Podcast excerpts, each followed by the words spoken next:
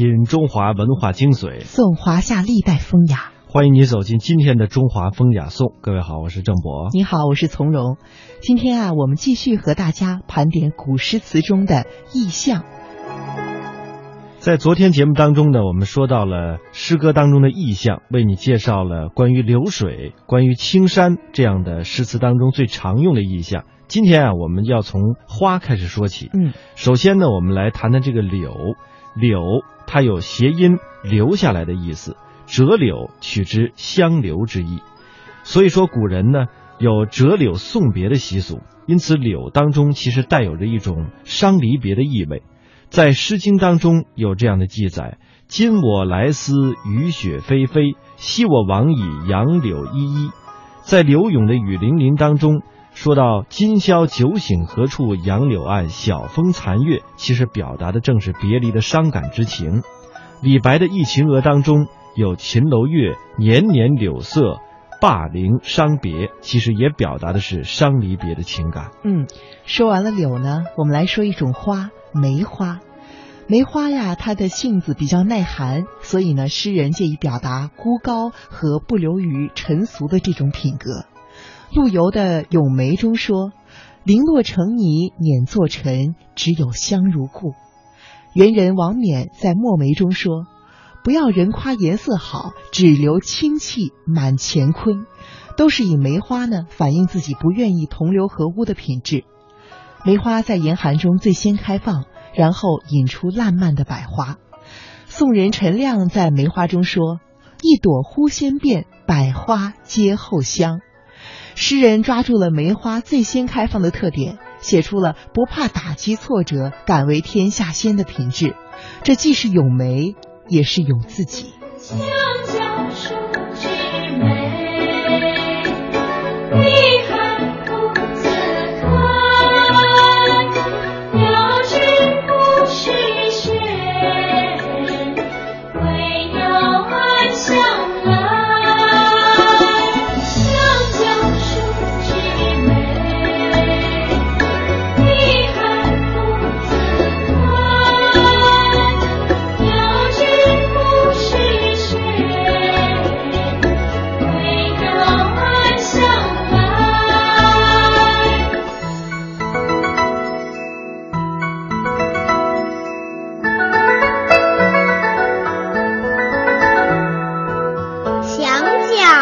不知梅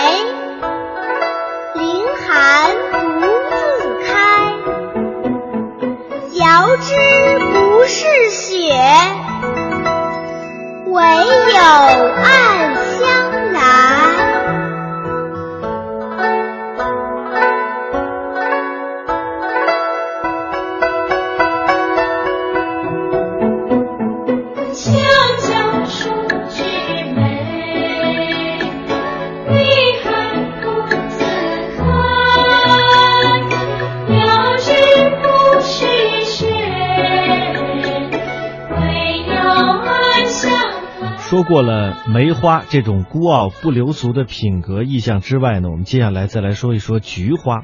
菊，傲霜之花，它的品格非常的坚强，而且气质也是清高的。屈原的《离骚》当中也有这样的记载，而且后来呢，唐人的元稹的《菊花》当中更是家喻户晓。他这样写道：“秋丛绕舍似陶家。”遍绕篱边日渐斜，不是花中偏爱菊，此花开尽更无花，表达了诗人对于坚贞高洁品格的追求。说到坚贞和高洁啊，一定还会想到这样一种花：中通外直，不蔓不枝，香远益清，亭亭净植，可远观而不可亵玩焉。这句《爱莲说》中的句子呀，讲的呢就是莲花了。莲与爱莲的莲在发音上相同，所以在诗句中呢，经常借以表达高贵的品格和爱情。像南朝的乐府的《西洲曲》中说啊：“采莲南塘秋，莲花过人头，低头弄莲子，莲子清如水。”莲子呢，就是爱莲儿子的这个这两个字。那这个子呢，可以用来表达女子。清呢，就是清澈的清。这里呢既是实写也是虚写，语义双关，采用了谐音双关的修饰，表达了一个女子对所爱的男子的深长的思念和爱情的纯洁。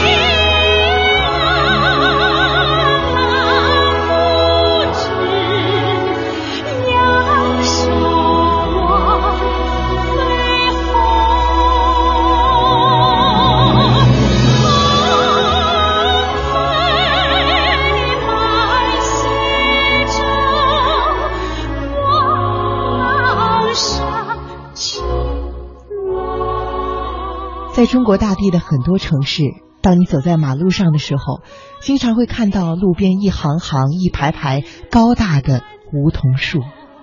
一生无叶一生秋，一点芭蕉一点愁，三更归梦三更后。梧桐叶落和雨打芭蕉，写尽了愁思。梧桐呢，在诗歌中呢，是凄凉悲伤的象征。一叶叶，一声声，空阶低到明。梧桐更兼细雨，到黄昏，点点滴滴。在中国诗歌当中，很多都是以芳草来表达一种情感，以芳草来比喻离恨的诗有很多，以芳草来比喻所思之人的诗也有很多，而且呢，以芳草来指代知音的诗非常的常见，比如说“人间何处寻芳草”，还有。蝶恋花当中的“天涯何处无芳草”，这其中的芳草呢，就是知音这样的别说。由芳草年年复如引起的时间的匆匆、人生短暂、年华宝贵的惜时的感叹也是很多的。可怜春光闲了，因多情少。江南江北水连云，问何处寻芳草？这里的芳草，借代的就是要珍惜人生的意思。漫步了这么多的意象啊，我们去亭子里休息一下。古代呢，在路旁都有亭子，供人旅行休息或者是饯别送行。当时十里一长亭，五里一短亭。长亭是一个蕴含着依依惜别之情的意象。李白在《菩萨蛮》中说：“何处是归程？长亭更短亭。离人望着短亭长亭，却不见人的归来。”